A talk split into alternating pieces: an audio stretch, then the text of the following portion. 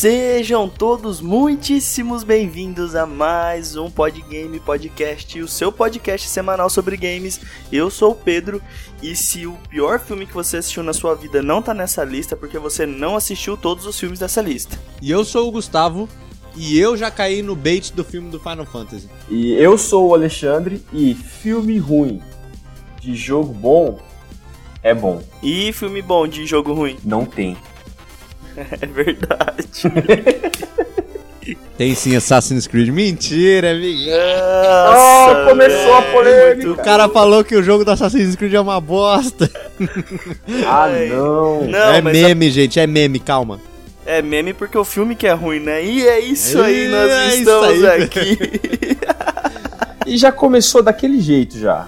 É, hoje, hoje a gente deixou alguns filmes de fora pra não ter essa discussão, mas a gente começou o programa com ela porque aqui a gente é saudável, a gente gosta de sanidade mental. Sejam muito bem-vindos, meus queridos participantes aqui de todo o podcast. Gustavo, Muito obrigado por mais um episódio aqui, Pedrão. Mais um episódio aqui, Alex, André, Alexandre. E vamos aí, né? Vamos juntar aí, como diria o Hulk, né? The best of the both worlds, né? Então a gente vai misturar o games e jogos, mas infelizmente num assunto chato e feio. E de muito mau gosto, e de péssima direção de arte, e de péssimos roteiros também. E de péssimos é, momentos em 3D, principalmente. Alex, muito obrigado também por estar aqui conosco. É, obrigado, Pedro. Obrigado, Gustavo. E a gente tá aí pra, pra mais um episódio agora pra falar sobre filme ruim. Se bem que tem, tem filme ruim que tem um elenco muito bom. A gente vai conversar sobre ele daqui a pouco. Mas nem sempre o elenco salva o filme, né? Na verdade, Assassin's Creed. é, Meu na ver- Deus. Pô, vamos falar de Assassin's Creed? Quem que, aquele Já vamos começar, já. O, o, o cara lá, Fassbender, sei lá. Nunca, nunca imaginei aquele cara como um assassino e, e não, não curti. Sei lá. E Tinha que aquele ser- braço robô? Tinha que ser um cara, um cara árabe, tá ligado? Pra fazer o Altair. Pô. Mas ele, mas o assassino em questão da Sério que vocês vão começar? É... Mas aí que tamo- tá, mano. Os caras tinham que ter feito o filme do Altair, porra. O Altair é o, é o maioral e depois do Ezio tinha, tinha que seguir na ordem. Só que pula o Assassin's Creed 3 porque a gente não fala sobre Assassin's Creed 3. Bom, é isso aí, eles já começaram o episódio, mas vamos, vamos, vamos começar o episódio. Vamos. Roda a vinheta aí Vamos começo do começar episódio. oficialmente. Ao Podgame. Pressione Start para começar.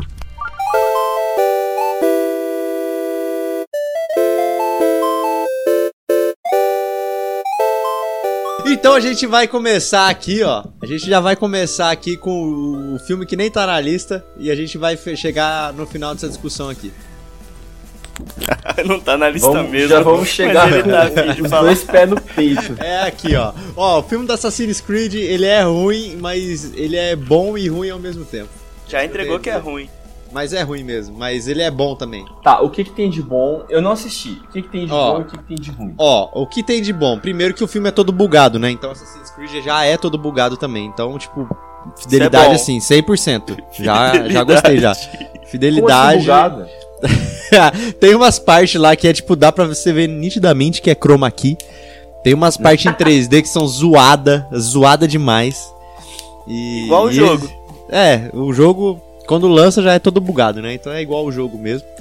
E mas assim, essas partes são zoadas. O que que eu vejo de muito positivo no, no coisa? Que assim, querendo ou não, eles fizeram uma boa adaptação da história. Não é tipo nenhuma história do game especificamente, mas tipo assim, teve a liberdade de criar uma história totalmente nova, mas ainda embasada no jogo que faz sentido, entendeu? Tipo, ainda tem o cara lá que é usado como é, experimento.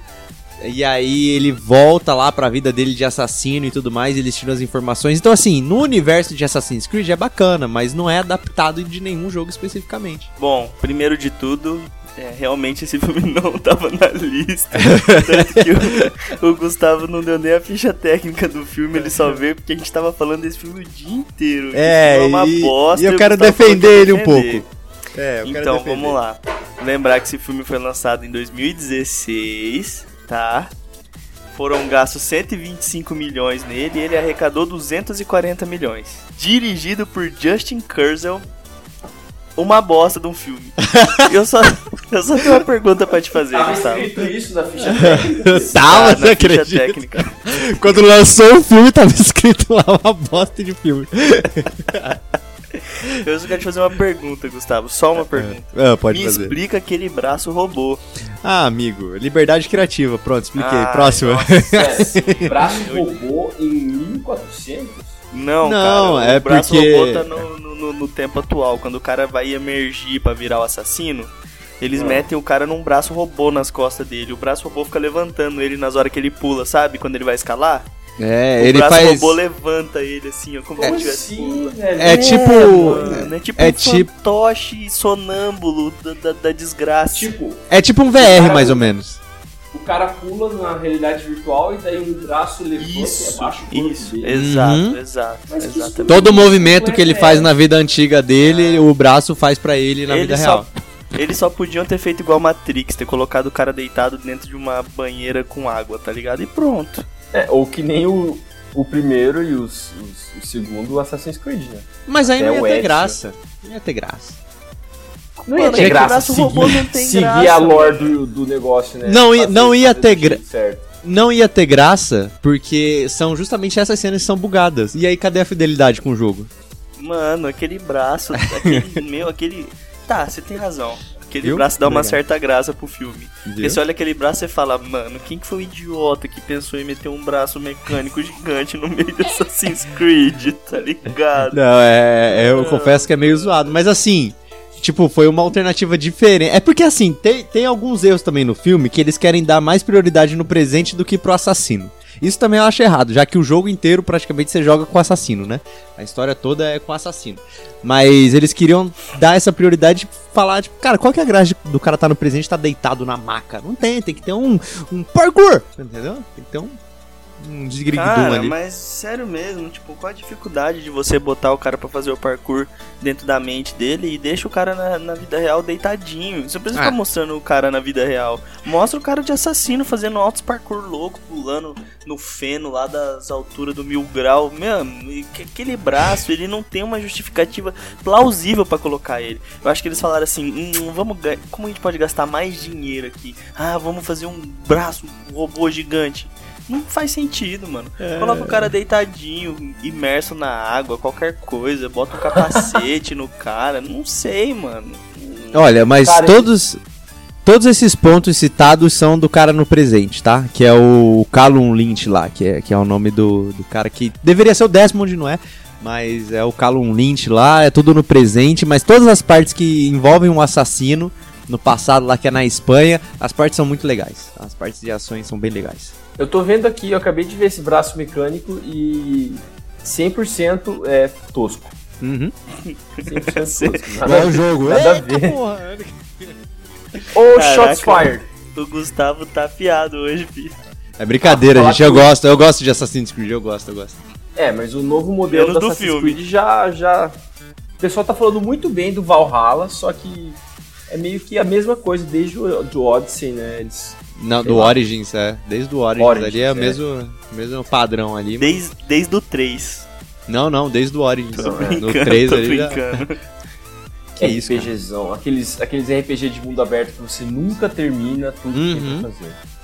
E esse jogo é o tipo de jogo que eu não gosto de platinar porque tem que ficar procurando um milhão de coisas num mapa gigantesco. Por isso que eu nem compro mais.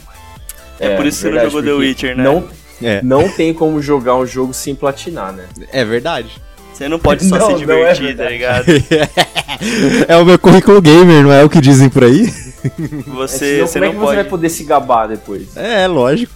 Você não pode só pegar um jogo super mega ultra divertido e jogar ele porque ele é tipo o Não. jogo do ano e ficar feliz só. Não, Não, dá. você tem que não, não. Tem que achar a pedra da princesa debaixo da pedra do pico do cume. É, Mas é isso, gente. A gente começou com Assassin's Creed porque essa discussão dura desde o, de quando começou a existir esse roteiro. Então eu acho que tá decidido, é ruim mesmo, né? É ruim, mas é bom. Ó, eu vou falar um negócio aqui. Tem os filmes que são muito ruins, tipo o do Adam Sandler. Esses filmes são ruins, mas eles são bons, porque eles divertem. O Assassin's Creed é a mesma coisa, é um filme ruim, mas que você olha ali e fala, ah, ok, sabe? Mas não é um Qual? filme que você vai ter que esperar o segundo filme. Tipo, meu Deus, eu preciso assistir o Assassin's Creed 2, entendeu? Até porque se eles fizerem um segundo é sacanagem com a gente, né? No segundo pode não ter o braço, e aí? Aí fica um pouco menos Não, ruim. daí. Ai, viu? Não, daí o que que explica não ter o braço? A tecnologia avançou, a tecnologia avançou e não precisa mais ter esse braço. Porra, eles têm um super braço de inteligência artificial e a tecnologia vai avançar além disso. Vai. Que ano que é? No- São só nos neurônios. Falam. É, é no no- futuro ou é no presente? No fu- o jogo? É, não, o filme, na parte moderna, é, é nos dias de hoje ou é no futuro? É nos dias de hoje com perspectiva do futuro. Cara, eu não vou entrar na discussão da trama desse filme, porque senão eu vou dar mais pano pra manga pro Gustavo debater aqui. Ah, por favor, me respeita. Mas enfim, Assassin's Creed é um filme bom e ruim ao mesmo tempo. É um filme interessante. É um filme E que não vai ser, não vai É ser ruim único todo mundo, menos pro Gustavo. dessa lista. É verdade.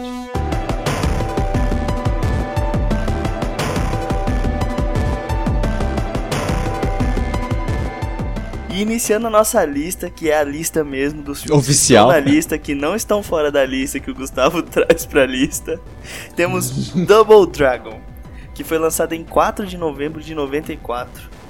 Custou aí 7.8 milhões para serem produzidos e teve uma bilheteria de 4.2 milhões, ou seja, já ficou aí no, no, no déficit negativo, né? O diretor do filme é o James Yukish. Não sei pronunciar esse nome, mas eu vou falar Yukish. Yukish. Yukish. James Yukish. Alguém quer tentar? Não, obrigado. Pode, pode não, prosseguir. eu concordo com o seu. É, o seu tá certo. Double Dragon até chegou a divertir algumas crianças na sessão da tarde dos anos 90, mas é um filme bastante ruim. Com irmãos que não se parecem em nada, um tem cara de italiano e o outro é oriental, e efeitos visuais bastante limitados, o longa-metragem é um daqueles que tentou se aproveitar de uma onda de adaptação dos games há 20 anos atrás, mas fez muito feio ao tentar fazer isso.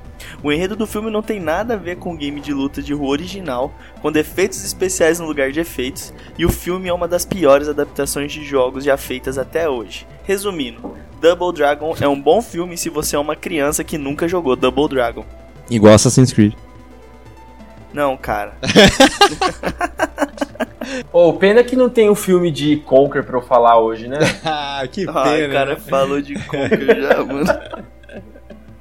Não, falando sério, vamos falar de Double Dragon. Pessoal, eu, eu fiquei surpreso com Double Dragon. Eu peguei pra assistir hoje, assisti a primeira metade, mais ou menos, no YouTubezão mesmo, que tem dublado e tem em inglês.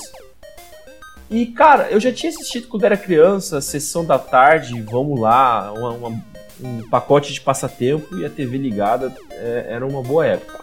E o, o filme não parecia ser tão ele é profundo, cara. É uma, é uma distopia. É 2007, só que aconteceram vários desastres climáticos e daí o, o- toda a cidade, eu acho que é Los Angeles? Não, não, não sei. Qualquer cidade.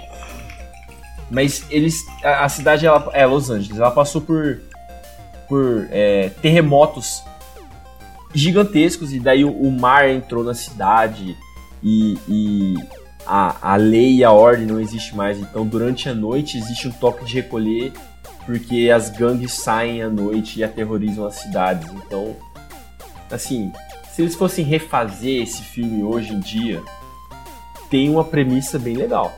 Eu não sei se é a mesma premissa do jogo. Eu acho que o jogo naquela época nem tinha tanta história, né? Mas. É, me surpreendi nessa parte. Ah, a atuação é ah, daquele jeito, né? Tudo bem, 94. Jogo de. Filme de jogo ninguém leva a sério mesmo, vamos fazer de qualquer jeito. Mas ficou aí. Que, que outros jogos tem um filme? Eu sei que Double Dragon tem um filme, mas a gente não tem um filme de, sei lá. É. Pô, esqueci agora. De Conquer. Ah, beleza. E Beleza. infelizmente a gente tem um de Assassin's Creed, né? que isso. Infelizmente.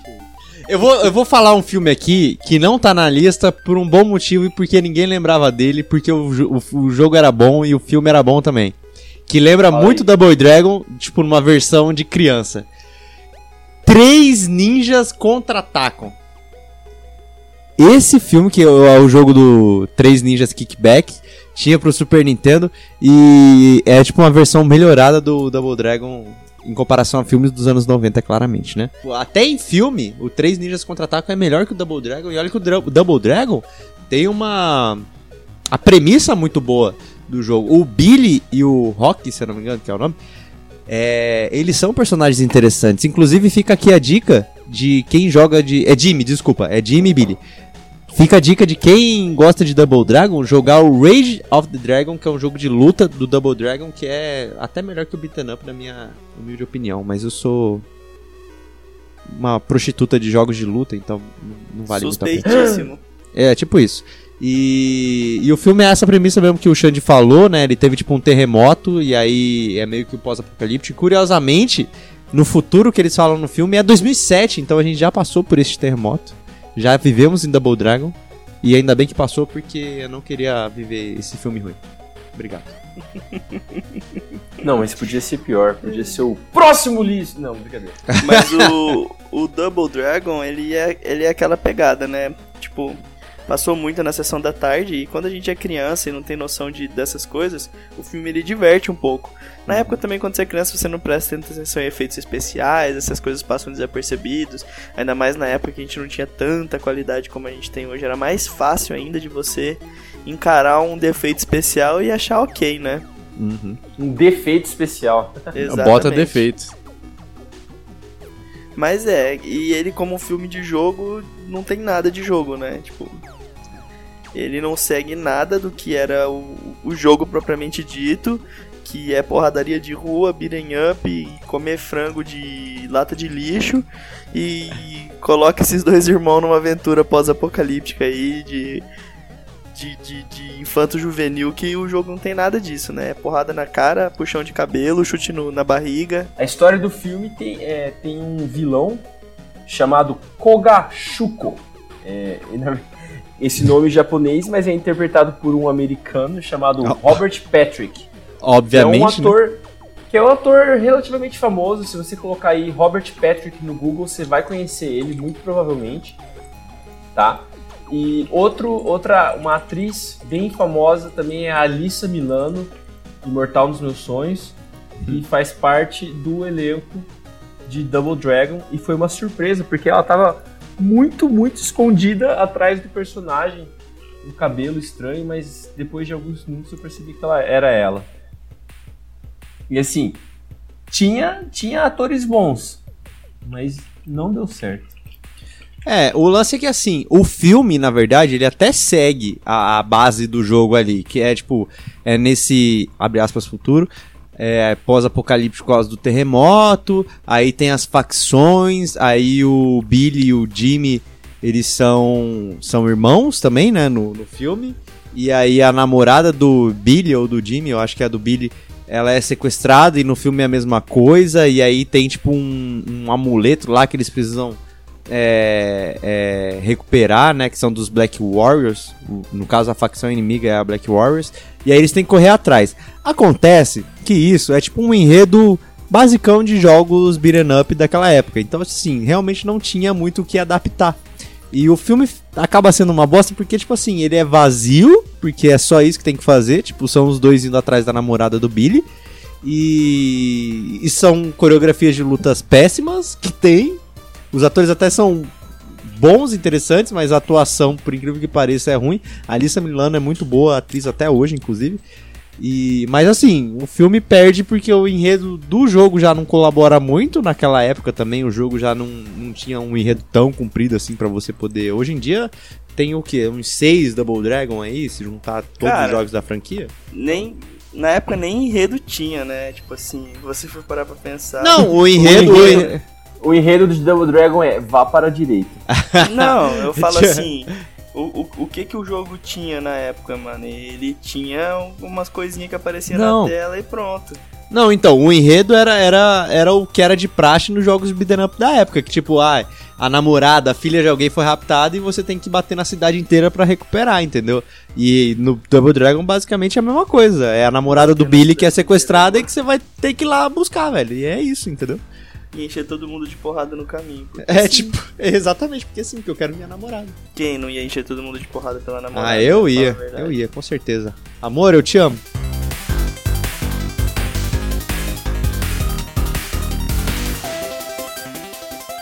Continuando a nossa lista de filmes baseados em jogos, tem aqui um especial, um que eu assisti mais de uma vez e que, como eu não era fã do jogo, eu gostei desde o começo. O nome do jogo é. Opa! O nome do filme é Doom. Que não deixa de ser o nome do jogo, né? É, muito Que bom, muito bem ser o lembrado. nome do jogo. É, é dois coelhos com uma cajadada só. O filme Doom foi lançado em 17 de outubro de 2005 e ele custou entre 60 e 70 milhões de dólares para fazer e ganhou apenas 59 milhões de dólares. Então não se pagou e eu sei que metade dessas despesas foi só para pagar o The Rock. Porque Não, The Rock não era tão grande nessa época. não, ele sempre foi forte, cara. Não, ah, entendi. Ah. Agora essa foi rápida. Desde, desde o Escorpião Rei ele já, ele já era a montanha já. Nossa, escorpião rei. Puta. Vocês viram que vai ter remake, vai ter reboot de Escorpião Rei? Graças a Deus. Cara, vai ser horrível, eu mal posso esperar. Você viu o quanto a gente tava precisando fazer um episódio sobre filmes? Pois é. Mas falando sobre o Doom, o Doom. O jogo Doom permitiu um enredo bem interessante, mas o filme não conseguiu ser fiel ao nível do game. E o resultado não foi muito bom. Os monstros que aparecem no jogo foram trocados por humanos mutantes infectados por um vírus, que também não é lá nada original. O filme não despertava emoção quanto o jogo, e foi considerado pelos gamers viciados em Doom uma verdadeira heresia nem mesmo a presença do já citado The Rock salva esse filme. É um enredo fraco e as cenas de, de tiroteio, que deveriam ser o, o tempero principal do filme, são sem graça. E o filme inteiro acaba sendo meh. Tirando, é claro, os últimos sete minutos de Doom, esse filme, eles são. É um negócio chamado fan service. É um serviço para os fãs, porque eles só pegaram e falaram: foda-se todas as regras da cinematografia, vamos fazer 7 minutos de first person shooter nas mãos do The Rock. Então a gente meio que virou o The Rock no Não final é, o. The, não é o The Rock. Ah, é o Butcher do, do The É o Carl É, Urban. verdade. Urban. Boys. É, esse cara aí, ele tá fazendo o papel de B10 desde 2005, hein? Nossa, muito. Oh, nossa, muito tempo. Esse cara é bom. Ele é bom. Melhor que o The Rock até como ator. Como ator talvez seja, agora como simpatia jamais. Não, The Nunca- Rock é um, cara, será. é um cara muito massa. Ô, vocês viram que o The Rock arrancou um portão esses dias? Eu vi que ele, ele ficou sem energia, queria sair de casa. Ah, quer saber? Eu vou arrancar esse portão.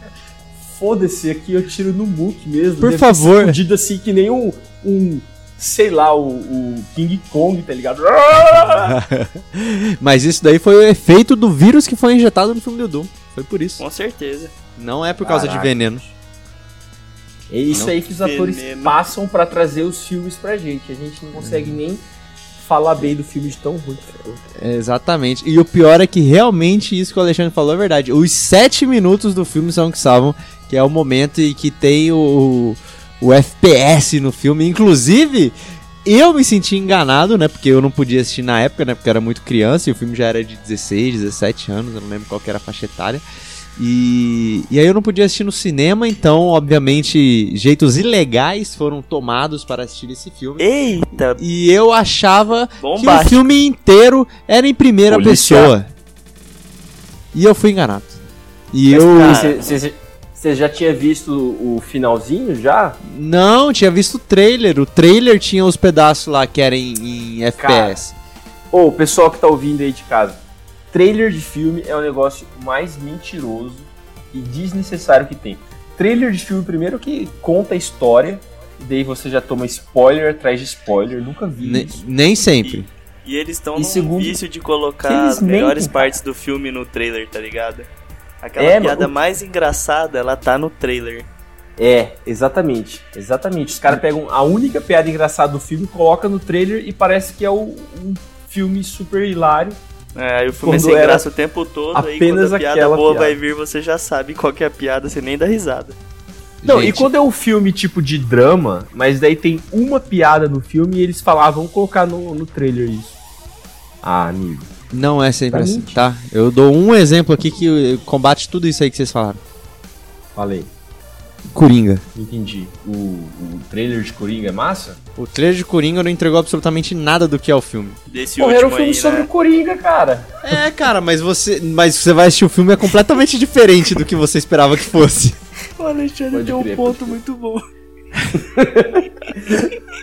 Obrigado, Pedro. Tudo bem que o nome do filme já é Coringa, né? Mas tá bom. Então, ó, vamos lá. Meus pontos sobre isso. Essa parte, esses sete minutos finais, eles envelheceram mal, vocês sabem, né? Não. Eles, eles não, Não, passam eu, eu pela procurei lei não dos... ver mais.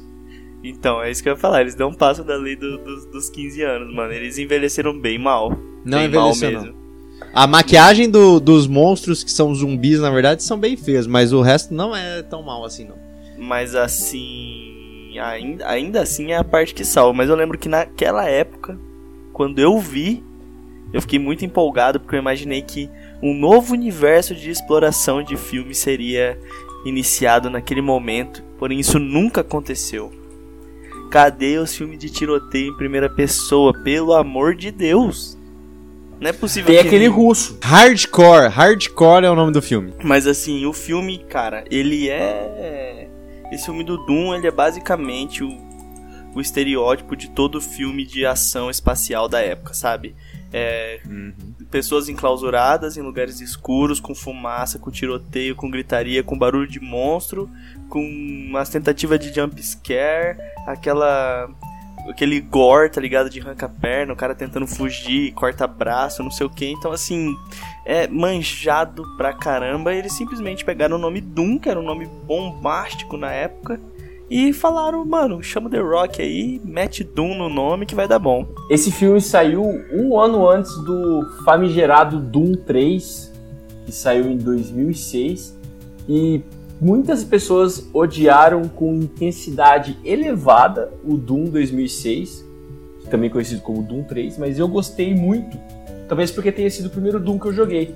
Eu não cheguei a jogar os originais, quer dizer, joguei bem pouquinho, mas o Doom 2006 com essa pegada mais de terror ficou muito bem feito. Eu gostei, zerei ele duas vezes já. Olha, o que eu acho é o seguinte, a cena não envelheceu mal, tá? Eu, inclusive, tô assistindo aqui enquanto eu tô falando de novo disso daqui. Concordo com o Pedro que tudo que ele falou sobre ser um- um- uma Genérico. cópia dos, é, um, um filme genérico de, de apocalipse zumbi é, no espaço é verdade, Mas porque o começou... meu FPSzinho, não. Mas o quê? O meu FPSzinho, não. O meu FPSzinho não, tá? Porque tem um monstro, tudo bem que deve ser uma, uma mistura genética aí do vírus com o cara morto.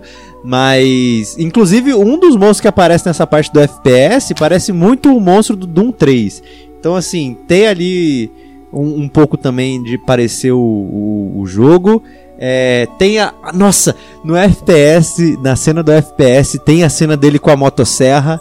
Que inclusive era o finalzinho do trailer que, olha, no filme ficou uma belezinha, tudo bem que aí eu concordo que o CGI do monstro que ele enfrentou é meio zoado, mas é uma coisa que você pode deixar passar.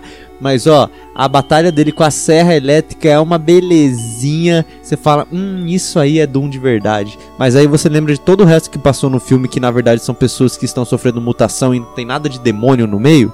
Então aí você É. fica, ah, então tá bom. Mas a cena é um pitelzinho, então se vocês não quiserem assistir Doom, saiba que vai lá uma galera pra Marte, tem os cientistas que obviamente fizeram merda, e, e é um vírus, não é nem o, Normal, o, né? o cientista diabo. Fez merda. É sempre, sempre. E aí eles botam um vírus lá, começa a matar todo mundo, começa todo mundo a morrer, começa todo mundo a ficar infectado. Aí um dos soldados lá começa a morrer. E aí esse soro aí é tipo o soro do Capitão América. Se o cara toma e tem uma índole boa, ele vira tipo um super soldado, que é o caso do personagem principal do, do Carl, Carl Urban. E, e tem a pessoa que se toma, ela vira o, o zumbi, vira o monstro, né? Enfim, que não tem uma índole boa. No caso, é isso que acontece com The Rock. Então, assim, é uma bosta justamente por causa disso. Então, tipo, o, o Demon Slayer, né? O personagem principal do Doom. Não é fodão porque ele é fodão, porque ele tomou um soro de super soldado que se recupera a vida e começa a matar todo mundo. Mas aí, justamente por causa disso, que começa essa cena do FPS, que é uma belezinha. Então você já sabe toda a história do Doom. Agora vai lá pro YouTube, assiste essa cena do FPS, é, Doom FPS Sequence e pronto, não precisa nem assistir o filme. No final é o The Rock contra o personagem principal lutando. E o The Rock morre e o cara recupera a irmã dele Calma, e acaba o Não é filme. nada mais. Não é Ih, spoiler, spoiler, esse filme. spoiler as pessoas não merecem assistir esse filme inteiro, tem que assistir só essa cena. E é isso. Pessoal, que eu, eu tô assistindo aqui também agora, porque tá, quem quiser, esse filme tá no Netflix, inteirinho. O Doom? Eu não sabia. Sim, tá no Netflix. Que o E cara falou que parte- o filme é uma bosta, vai assistir de novo, quer postar E essa parte é bem no finalzinho, lá por volta de 1 minuto e 20, 1 hora e 20, é, começa o FPS. E, porra, é massa até hoje. É massa, é massa. É Tipo, Mas a maquiagem a ver, dos, dos monstros é estragam. Ou, É. as pessoas que, que pegam pra adaptar as coisas pra cinema são tudo filho da puta, mano. Os caras fazem uns negócios que não tem nada a ver. Por que que pega um filme de demônio e coloca zumbi, tá ligado? Coloca humano. Porra, cara, faz. Talvez. Não faz o filme então, tá ligado? Mas a, mas a ambientação é muito boa, porque as portinhas são igualzinho do jogo.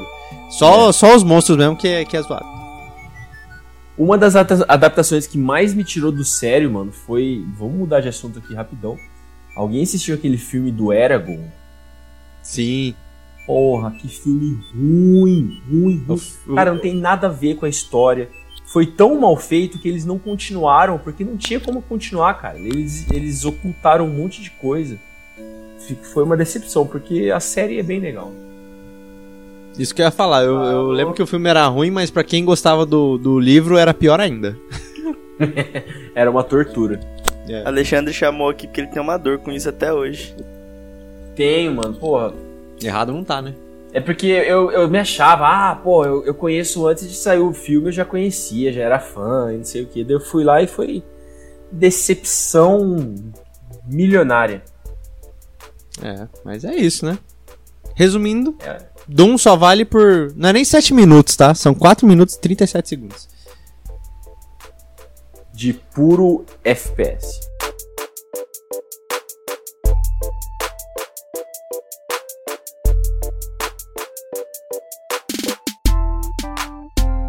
Continuando a nossa lista, um filme que por si só também não merecia existir, mas existe e, enfim, é House of the Dead, o filme, sim, aquele shooter on rail que você só precisa mirar a, a arminha na tela e atirar. Sim, isso virou um filme. Ele foi lançado em 15 de fevereiro de 2003, custou aí 12 milhões e a vantagem é que o filme pelo menos se pagou, né? Ele arrecadou aí 13.8 milhões de doletas e o diretor foi Uwe Boll. House of the Dead, pra quem não sabe, foi criado pela SEGA, que inclusive fizemos aí a nossa temporada passada foi sobre toda a história da SEGA, então escute lá, que nesse episódio também tem mais SEGA. E voltando, a franquia House of the Dead nunca foi reverenciada por sua história, mas por oferecer uma jogabilidade frenética que fascinava os jogadores de arcade. Agora você tenta imaginar isso num filme baseado em um jogo com um roteiro irrelevante e coloque ele nas mãos de uma lenda, né, de um mito, de um senhor que fez adaptações horríveis, que é Yui Bow. Não sei se estou falando o nome do rapaz certo, mas qualquer coisa é só você google- googlear. É U-W-E Bowl, B-O-L-L, né? O filme é o quê? No filme a gente acompanha cinco jovens que partem para uma rave, olha só, que acontecerá na Isla del Muerte. Deve ser Muerte. Mas ao chegarem lá, descobrem que o lugar está infestado de zumbi. E sabe quando o filme é tão ruim que chega, chega a ser divertido? Então, esse não é o caso do House of the Dead. Dead? Dead é bom. De House of the Dead, o filme. Porque o filme parece aqueles filmes é, trashes que tinham na época ali de 1990, sabe? Aqueles vídeos trashes da internet lá que surgiram. Então, o House of the Dead é basicamente isso, na minha visão, comparado ao, ao jogo, que realmente é só você mirar e atirar, né? Então, não tem nada demais. Ele lembra um outro filme, cara, que é uma. É, é a mesma coisa, é uma ilha, só que daí é, é de zumbi. Tá tendo uma festa, uma rei. E daí tem. que parece um pouco com aquele outro jogo, Dead Island, mas não é um filme sobre Dead Island, que aliás seria um ótimo filme, um filme sobre Dead Island. Mas House of the Dead, Gustavo, o que, que vale a pena nesse filme? Ah, vale a pena. Sei lá, mano. Você Meu Deus! realmente é. pesado, pesado. Eu, eu Nossa! tenho algumas Porra, coisas eu que eu acho legal do filme. Eu aqui abri numa, numa cena aleatória e tinha uma, uma, uma moça Donzela. entrando no- na água aqui. É, essa parte eu então, gosto do pô, filme. Essa parte é legal. Ah, Ainda melhor se você tem filme. Um filme de, sei lá, 1900 e bolinha, quantos anos você tinha? Era, era legal, sim, pô. não era 2003 esse filme, rapaz? Por isso que eu nunca vi, eu já parei, tinha parado de ver essas bostas. Cara, esse é o tipo, tipo de filme que era tipo um besterol americano que não faz o menor sentido, tá ligado? É um filme só pra botar mulheres nuas, tá ligado? Era só isso. E tem várias E- mesmo. Tipo, o filme é recheado disso. Tipo, você é atacado por peitinhos o filme todo. É um jeito que eles tiveram de disfarçar o quão bosta o filme era. Porque assim, cara, esse filme, ele é de um jogo que não tem história. Então eles tiraram história de um negócio que não tinha história. E eles tiraram uma história bosta. Os zumbis são bosta. Tudo é bosta. Porém, eles meteram mulher seminua barra nua mesmo o filme inteiro. Então toda cena tem uma mulher é, que chama muita atenção, sendo perseguida com pouca roupa ou sem roupa, tá ligado? É o que te faz aguentar assistir a porra do filme por uma hora e vinte. Não, e sem contar que esse era o filme perfeito pra eles fazerem uma cena de FPS que nem a do Doom, né? Porque o jogo Até porque o assim. jogo, exatamente, cara, exatamente. Os zumbis são uma bosta, cara. Tipo assim, você fica vendo, o negócio é uma tristeza, tri- tipo assim, absoluta. E toda hora que mostra os zumbis e você vê que os zumbis são tristes, depois eles te presenteiam com alguma cena de nudez, tá ligado? Ou, ou de sexo, tá ligado? É, é- é batata. Você vê zumbi, zumbi bosta, de repente é natureza, natureza é sexo. Ou tipo, natureza, natureza, nudez. Cara, e o pior é que assim. Tipo, não tem nada, nada, nada, nada, nada, nada, nada, nada, nada, na dica de necas de pitibiribas é, relacionado com, com o jogo, cara. Porque assim, o jogo. É, o primeiro jogo, né? Ele começa com, tipo, os policiais lá, que é, é uma polícia de defesa civil lá, secreta, tipo o FBI, só que não é FBI. Que eles recebem lá um chamado, né, no telefone, tipo, pra ir num lugar que tá tendo uma invasão, só que não era uma invasão, tipo, de bandido. Era, tipo, pessoal. Era uma mensagem, tipo, de pessoal falando que eram pessoas mortas. Tipo, pessoas mortas voltando à vida. E, e aí no decorrer do jogo você vai descobrindo que, tipo, é, é um doutor que, obviamente, né? É um doutor, um cientista que faz experimentos com pessoas que acabam virando mortos-vivos. E aí começa a ter essa invasão. E o filme é tipo, cara, é uma ilha que tem zumbis por motivo desconhecido. E Cheio vão de lá jovens com hormônio à flor da a pele. flor da pele fornicar. querendo fornicar o tempo inteiro, qualquer oportunidade vamos fornicar. E, e é isso, sabe? Tipo, não, não tem, não tem, não tem nada. Eu- E eu, fico impressionado como que esse filme conseguiu se pagar, velho. Eu fico, eu fico impressionado mesmo. Ah, não conseguiu se pagar. Um, um milhão de lucro não é. É, é, é horrível. Assim, não, não foi sucesso. Não, não, não foi sucesso, mas é o que eu tô falando. Ele se pagou, entendeu? Bem olha, que- olha o link que eu mandei no, no Discord. Eu mandei um link com um momento certo. Tem uma cena de luta que eles colocam umas, umas cenas do jogo no meio, assim, tipo, totalmente aleatório. Totalmente aleatório, não tem nada a ver com, com o jogo. Nossa, é verdade, tem essas cenas mesmo. E daí tem uma parte que tem uma, uma mulher asiática dando uns golpes de karatê, sei lá. E daí eles faziam uma câmera meio Matrix pra ela, é muito podre, cara. Cara, é muito. Nossa, muito obrigado, Alexandre, que eu não lembrava dessa cena específica, porque. Bicho, nossa. É grotesco. Assim, eles não tentam disfarçar, tá ligado? Realmente eu acho que foi alguma coisa que eles botaram lá e falaram, tipo, não. É. O pessoal lembrar que é o, que é o jogo. Vamos Não, colocar mano, a cena devia- do jogo, tá ligado? Devia ter, tipo, algum contrato, assim, precisa aparecer umas, uns quadros do meu jogo, no mínimo. É, cara, porque não é Sei possível, mano. Tipo, é muito. Não é nem. aí. Não é nem. É, o ambiente da parte do jogo não é nem o mesmo ambiente do, do, do filme, tá ligado? É completamente diferente, cara. Esse filme pra mim é, é, é grotesco, mano. É grotesco. E demais. mesmo nas cenas de porrada e tiro, as mulheres estão utilizando roupas completamente se- sensualizadas, tá ligado? Sim, a japonesa, inclusive, né? Que Não, tá a com um japonesa- coletão colado ali na, no corpo inteiro, lutando e com um decotão até quase um umbigo, né?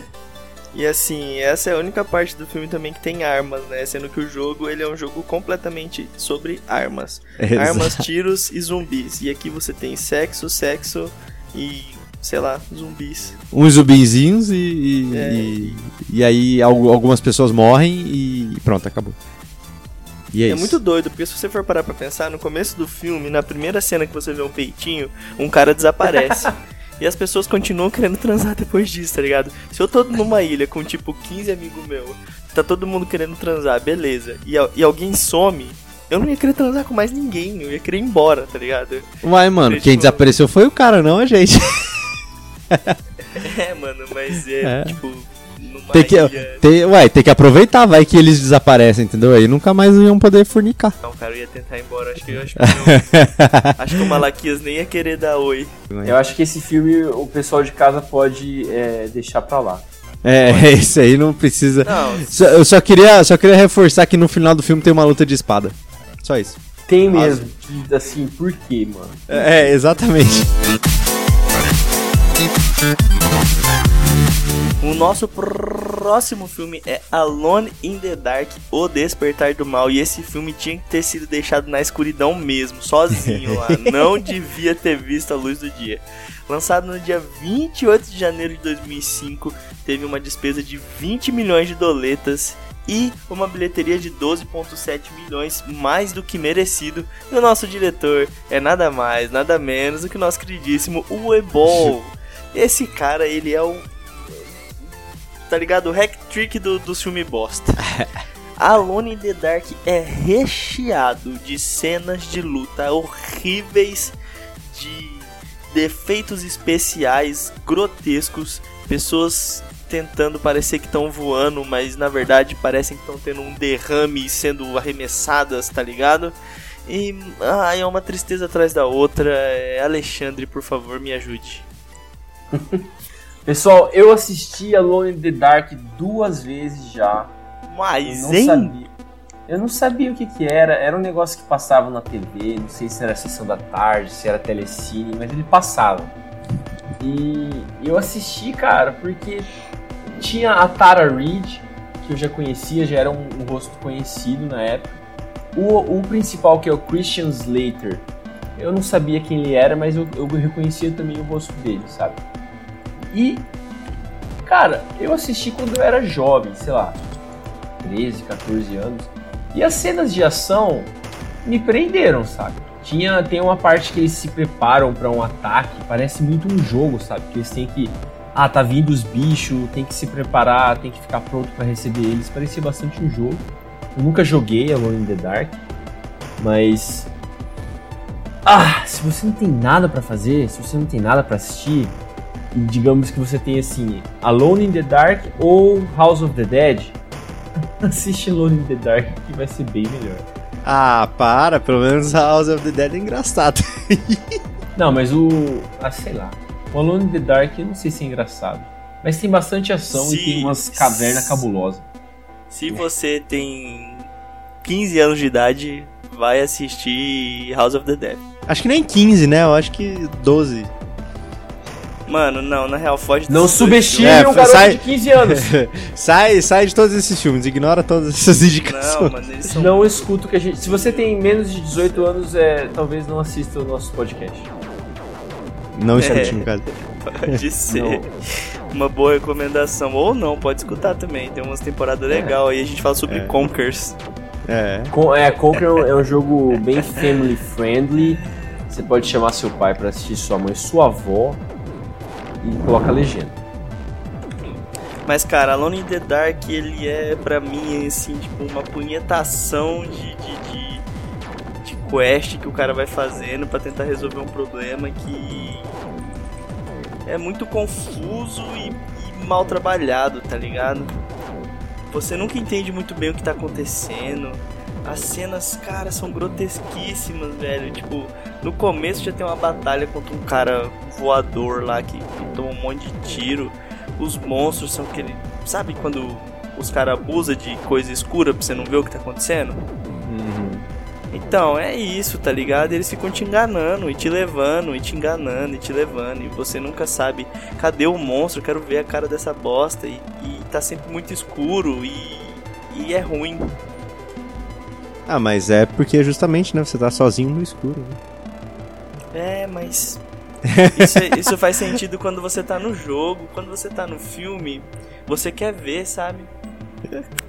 É, nem sempre, pra dar um suspense, mas realmente, é, pra filme tem que ter uma outra linguagem. Eu sei que, tipo assim, do pouco que eu me lembro do filme, porque eu lembro que tava naquela época, tipo, cara, tem o Silent Hill, tem o Resident Evil, tem Alone in the Dark, não sei o que, não sei o que, não sei o que. E aí começou essas ondas dos filmes, né? Do Resident Evil, do Silent Hill, do próprio Alone in the Dark também. E aí, tipo, começou essa guerra também nos filmes. Cara, eu lembro com Alone in the Dark eu, tipo, parei, assim, de, de falar, cara, que, que que é isso, sabe? Quando, tipo, no meio do filme... É, porque o jogo não é frenético, né? O jogo é mais suspense, assim, você vai lá, resolve uns puzzles, né, e tal. E aí no meio do filme começa um tiroteio com um rock and roll pesado. Aí eu falo, mas que que é isso? Oh, é um filme de ação isso aqui, não é Alone in the Dark. Aí eu fiquei, ah, então, então tá bom então, né? Diferente de Resident Evil, que ainda, pelo menos no primeiro, ainda tinha zumbi, né? Mas tudo bem. Não, Resident Evil. É, é, Resident Evil fez o que o. O Fast and Furious faria, faria depois, tá ligado? Eles começam. Pô, vamos fazer uma corridinha aqui e ganhar do cara, do criminoso. E no último eles estão na fucking lua correndo contra Jesus, tá ligado? Os negócios assim, nada a ver. Que é Tipo a mesma isso. coisa do que, do que a gente tava falando antes que eu esqueci o que era. Cara, eu falei do, do Resident Evil, mas tudo bem. Resident Evil, é isso, amigo. O primeiro Resident Evil é, é bem baseado na história do jogo. É bem mundinho pequeno de Raccoon City. O último Resident Evil é um negócio de escala global. Que tem Aham. hordas infini- infinitas de zumbis, tá ligado? Um negócio que o mundo realmente acabou. É, é bem exagerado. Uai, E mas o- Resident, o Resident Evil 6 é isso, é uma escala global. Não, não, ah, desculpa, a gente não fala sobre Resident Evil 6. Ah, tá, Resident Evil desculpa. 6 não existiu. E, Perdão. E, e é assim que eu fico feliz e eu vou dormir É. bem à noite achando que Resident Evil 6 não existiu porque foi uma bosta. Beleza, beleza, entendi. Entendi seu ponto. Não sei, será que, que rola um, um reboot de Alone in the Dark agora? Ia ser Deus massa. me livre. Cara, eles tinham Não tentado filme, fazer, né? Eles tinham tentado fazer. Saiu um pro PS3, eu acho. E pro Xbox 360, né? E coisa. Acho que era Mas só Alone in tá the Dark que falando- foi o reboot, mas também o jogo é uma bosta. Mas vocês estão pedindo reboot do filme ou do jogo? Cara, o filme pra mim nem existiu, né? Então acho que podia fazer um filme. Podia fazer um filme, né? Boa. Podia fazer um filme de Alone in the Dark com a Tara Reid, só que daí aparece um tornado jogando tubarão em cima de todo mundo. Ia ficar melhor que o original. Porque a, é, é- é curioso que a Tara Reid, ela, ela era famosa porque ela é muito bonita e apa- apa- apareceu em filmes bons e tal. Só que depois ela foi caindo, né? Começou a aparecer cada vez em filme mais trash. Até que ela entrou em Sharknado. E, eh, sei lá, deve estar no Sharknado 15 agora. Não sei, só sei que Sharknado é um negócio muito, muito, muito trash. Mas é tão trash que virou meio cult e tem bastante fã por aí. Quem não sabe o que é Sharknado, é, o nome é a mistura da palavra tubarão e tornado. É, é só isso que eu te digo. O que já faz ser bem melhor do que Alone in the Dark. Muito melhor.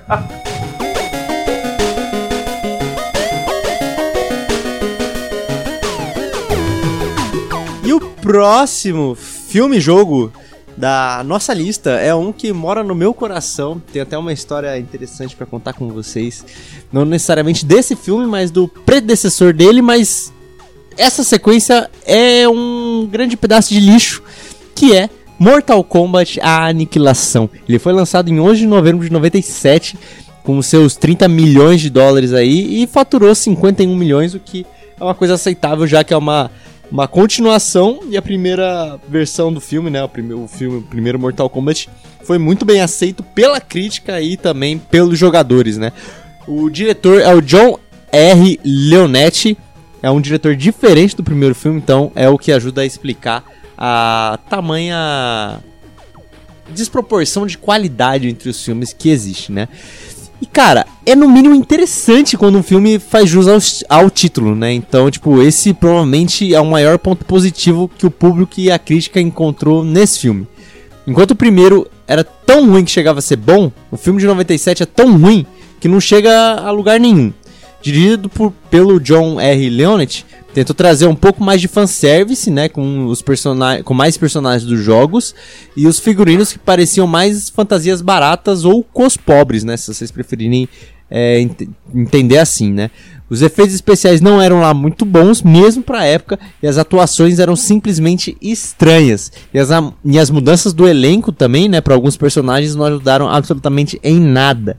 A história é quase diretamente adaptada do Mortal Kombat 3, né, focado na invasão do Reino da Terra pelas mãos do Shao Kahn, que é o vilão do jogo de luta aí que você mais respeita e detesta ao mesmo tempo, né? O fracasso e a aniquilação em todos os níveis parecia fechar o caixão cinematográfico de Mortal Kombat para sempre.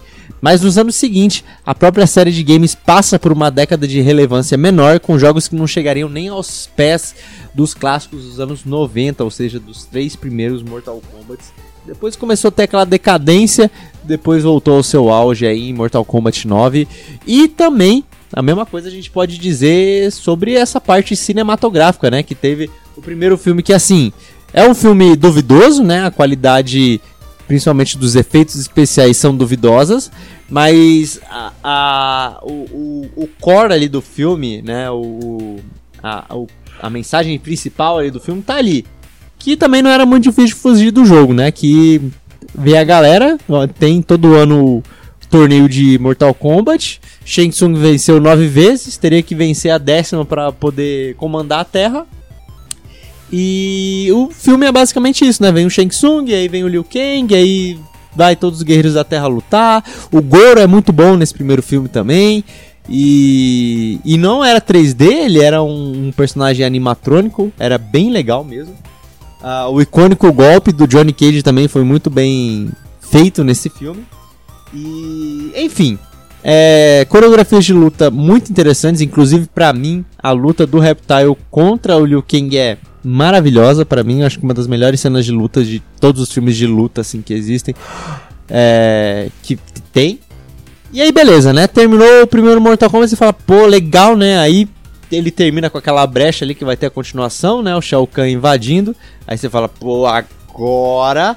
Agora o bicho vai pegar. Aí já chega no começo do, do, do, Mortal Kombat Aniquilação, que é uma continuação absolutamente direta, onde acabou o primeiro filme e começou o segundo.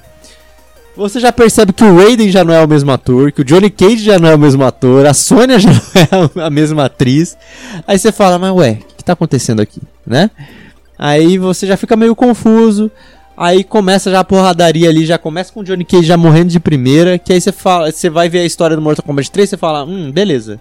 Ele realmente tem que morrer, porque no Mortal Kombat 3 ele não tá lá, né? Aí você fala, ah, ok. Aí, beleza. Aí começa umas coisa nada a ver, né? As coreografias de luta péssimas, as fantasias dos personagens, eles até tentam fazer os ninjas é, bem, bem igual com a roupa do Mortal Kombat 3, mas para mim é um é um negócio bem mal feito. Para mim o do Sub-Zero e do Scorpion no primeiro filme são muito melhores. E e as lutas, cara, coreografias horríveis. Compara a luta do Reptile do Liu Kang no primeiro filme com a luta do Reptile com o Raiden nesse filme. Vocês vão ver que na verdade a luta do Raiden com o Reptile nesse filme é mais uma dança é uma dança porque eles nem se batem direito. E a luta da Milena contra a Sônia são basicamente briga de mulher na lama. É, e esses são meus pontos. O filme é um lixo, mas fez parte da minha vida. E eu nunca vou esquecer disso porque lá em casa tinha a fita do primeiro Mortal Kombat. E eu lembro que eu assisti muitas vezes essa fita porque eu gostava muito de Mortal Kombat, né? E aí teve uma vez que tava no almoço de casa É, fui brincar com a minha irmã, né, de lutinha, mas não era lutinha porque a gente já tava quase almoçando, né? Tava todo mundo esperando chegar na mesa pra almoçar. Eu comecei a enforcar a minha irmã. E aí minha mãe começou a dar. Com a minha mãe deu a fita do Mortal Kombat porque ela falou que era por causa do filme do Mortal Kombat que eu tava violento desse jeito. E foi isso. Por isso Violência que... gratuita na família, filho. Foi Isso aí. tipo- Foi tipo isso. E é isso mesmo, gente. Mortal Kombat Aniquilação deveria ser aniquilado dos anais dos filmes. Eu já contei a história do, de quando meu pai me proibiu de jogar jogo de luta. Parece um pouco com a sua. Quando eu era muito pequeno, meu irmão trouxe videogame pra casa antes de tudo, né? E tinha Mortal Kombat no Mega Drive. E, cara, eu era muito pequeno, eu não sabia porra nenhuma que eu tava fazendo. Meu irmão me destruía, ele ficava dando, sei lá, Hadouken lá e.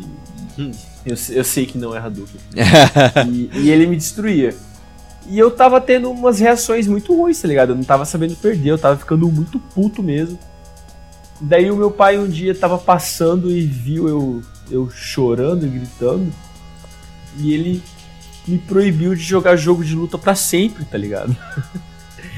Então, Ele tipo assim, não pode mais jogar jogo de luta. Até eu hoje fiquei, você mano. não pode jogar ainda. Mano, eu fiquei uns 5 ou 6 anos sem jogar jogo de luta. Eu, eu, tipo, eu falava pros meus amigos na escola, não, eu não posso jogar porque meu pai não deixa, tá ligado? E depois eu. Depois desses muitos anos eu fui perceber que meu pai nem lembrava daquilo, ele não tava nem aí. Ele só queria que eu calasse a boca naquela hora lá. E daí eu voltei a jogar jogo de luta, só que agora eu sou muito ruim. Sou péssimo nesse tipo de jogo.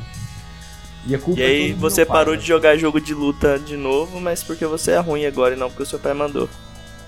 Sim, exatamente. Eu não gasto mais meu dinheiro com jogo de luta porque eu sou bom em, em- em me, per- me perder em mundo aberto e ficar frustrado com isso. Beleza. Eu tenho uma qualidade muito boa pra isso também. Ai, meu Ai. Mas voltando a esse filme Maravigold que o, que o Gustavão falou aí, esse filme, cara, eu vou te falar, ele é, ele é um filme que te causa expectativa e esse é o erro dele. Porque ele é. Mortal Kombat 2.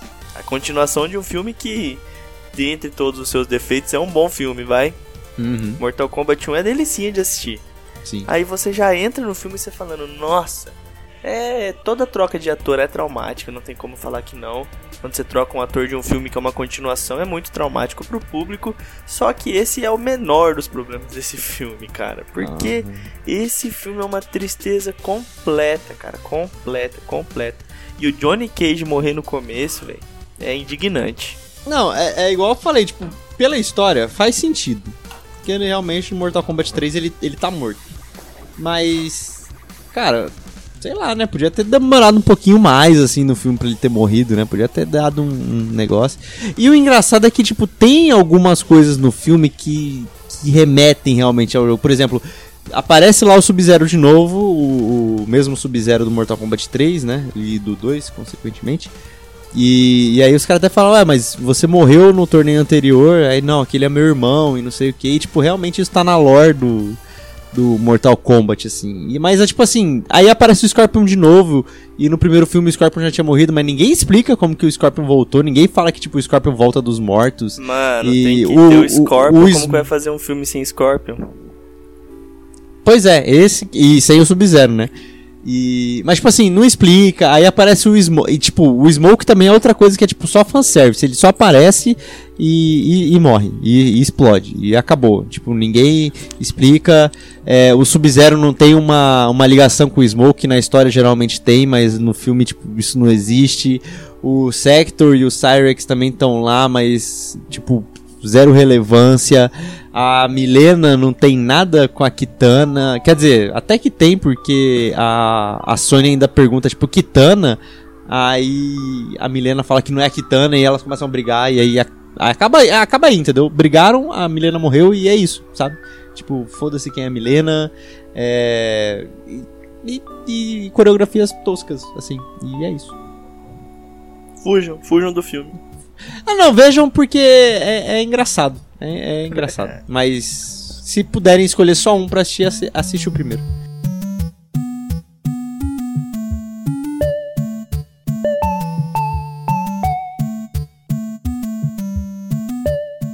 Continuando a nossa lista de filmes ruins sobre jogos. Não. Continuando a nossa lista de filmes baseados em jogos. Muitas vezes filmes ruins, baseados em jogos também ruins ou não. Depende do que você acha de Street Fighter. Estamos falando, é claro, de Street Fighter A Última Batalha, um clássico dos filmes que eu não lembrava que eu tinha assistido até começar a gravar esse episódio. Street Fighter A Última Batalha foi lançado em 20, 23 de dezembro de 94. Ele custou 35 milhões de dólares para fazer e conseguiu arrecadar 99, praticamente 100 milhões de dólares. Praticamente não, tem 500 mil, tem 500 mil no, no meio do caminho. Foi 99, 99 milhões e 500 mil dólares. Feito por um cara chamado Steven de Souza. Talvez ele seja brasileiro, eu não sei. Alguém pesquisou isso? Deve ser filho de brasileiro. Mas vamos lá. Pessoal, pega um jogo extremamente popular. Daí contrata um elenco estrelado por ninguém menos que Jean-Claude Van Damme, Raul Julia, não sei quem, é, quem são esses outros. Deixa eu ver. Nem precisa saber. Só esses que são os grandes nomes. Pô, esse Raul Julia eu nunca vi na minha vida. Ah, Raul Julia, você viu esse. Raul Julia era muito grande e infelizmente o último papel dele foi esse. Ah, ele era o Bison, pode crer, não. Sim. Não, esse cara é imortal nos meus sonhos também. Pessoal, pegue, pega um jogo extremamente popular. Depois contrata um elenco estrelado por ninguém menos que Jean-Claude Van Damme Raul Julia, Kylie Minogue, eu acho que é assim que fala. Tá, você tem esses elementos, e daí você vai criar um filme de luta, onde o enredo normalmente não importa tanto quanto as cenas de batalha e de ação. Qual que é a chance de você ter um bom resultado? Parece ser grande, né? Afinal, tem, tem um elenco com, pô, Jean-Claude Van Damme, um cara extremamente famoso. Uhum. Pois é, não foi isso que aconteceu, pessoal, porque você sabe, a gente está falando de Street Fighter, a última batalha. Esse filme que já pecava pela falta de expressividade de Ryu e Ken, que são os personagens favoritos de quase todo mundo. E o, o filme que ele já começa pecando completamente, porque como que você vai fazer um filme de Street Fighter e os protagonistas não são o Ryu e o Ken? É porque não dá pra você colocar o Jean-Claude Van Damme de Ryu nem de quem, né, mano? É o, o Jean-Claude Jean Van Damme era o Gaio? Logicamente. É, logicamente. E é claro. Gente, eles fizeram um filme de Street Fighter, tiraram o personagem japonês, tiraram... Mas o, o Ken, ele não é americano também? É. Mas ah, o tiraram o Van Damme, mano, tem cara de Gaio. Não, mas eles colocaram o Gaio, que, que é o soldado americano, né, mano? Que é o claro símbolo que... americano, é o óbvio. O símbolo do poderio americano, é um é. soldado do exército americano e é o personagem principal. Tá bom, já entendemos o que, que aconteceu.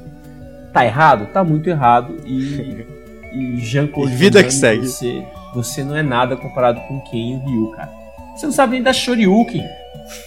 É? Mas ele sabe da Sonic, Sonic Boom. Boom. Pense nisso. Sonic Boom é, é massa, mas eu prefiro Sonic Generations. Nossa. Tá bom.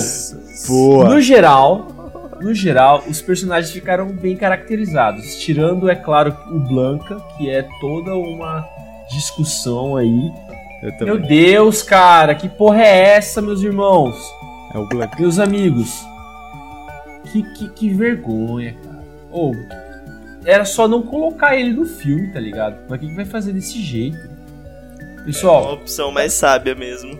Coloca aí, coloca no Google aí, Blanca Street Fighter Movie e pesquisa por imagem.